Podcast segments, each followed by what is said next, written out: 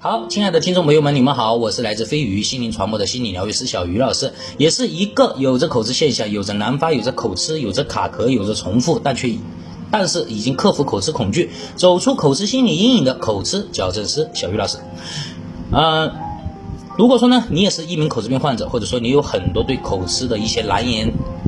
之隐有一些问题需要向小鱼进行咨询交流的话，大家可以加小鱼的个人微啊，个人微呢，大家可以搜索“小鱼口吃”这四个字的首字拼音啊，x y k c 加上二零二零三八啊，加上这几个数字就可以搜索到小鱼了。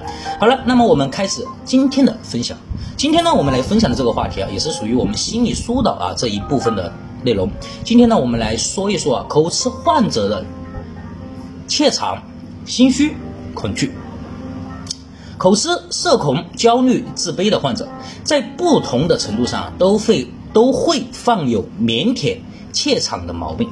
比如，我们开会发言，别人提问，急于问人、急于说话等，往往都会感到心跳加剧，两腿发软，呼吸短促，浑身哆嗦。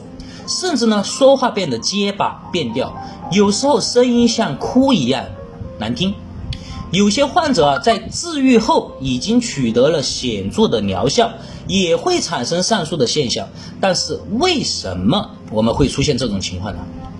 其实啊，它是因为五点啊，大家可以拿笔记一记，不要每一次就是听啊，好吧？大家把自己的东西记下来，没事的时候去翻一翻，其实你会得到领悟到很多东西。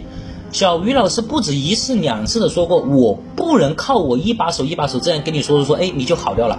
你必须要给你一个引导，给你一个目标和方向之后，你要去领悟，你要去学习呀，啊，第一个，产生过分的自我意识，产生过分的自我意识啊，大家写一写。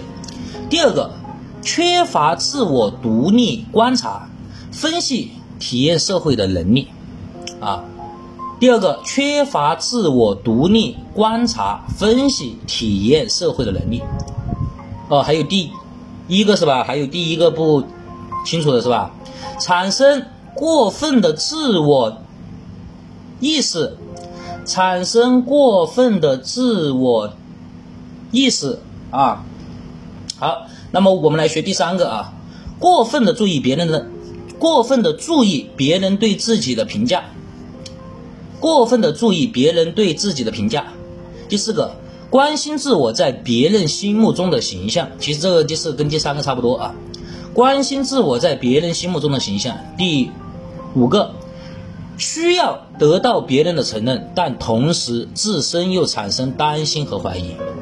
需要得到别人的承认，但同时又会产生担心和怀疑，啊，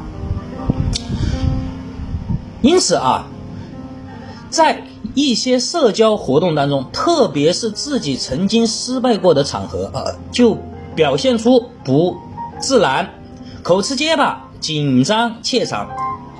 紧张和怯场啊，其实是一种特殊的自卑感，其核心是我不如别人。产生自卑感的对象，青年人；产生自卑感的对象，青年人占相当多的比例。所以，我们要克服紧张怯场的这种毛病呢，首先必须要端正以下两个方面的认识。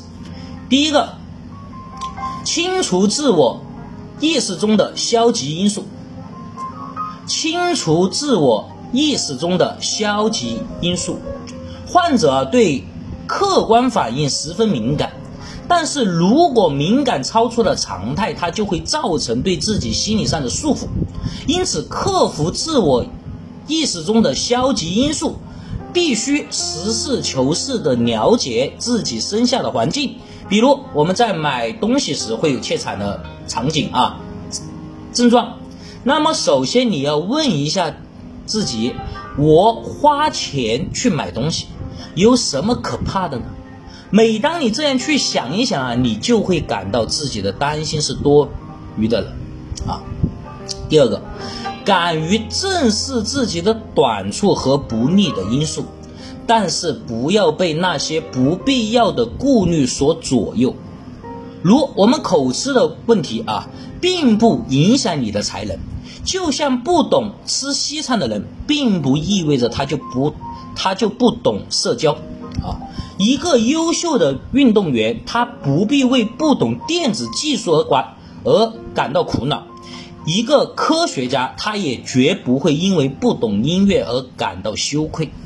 所以大家一定要理解啊，这一种正视自己的短处和不利的因素啊，才能真正的才能真正的解决你心理上的恐惧。好了，那么我们今天的分享就到这里结就到这里结束了啊！也希望小鱼的分享能够给您带来帮助。好，谢谢各位的收听，期待我们的下一次见面。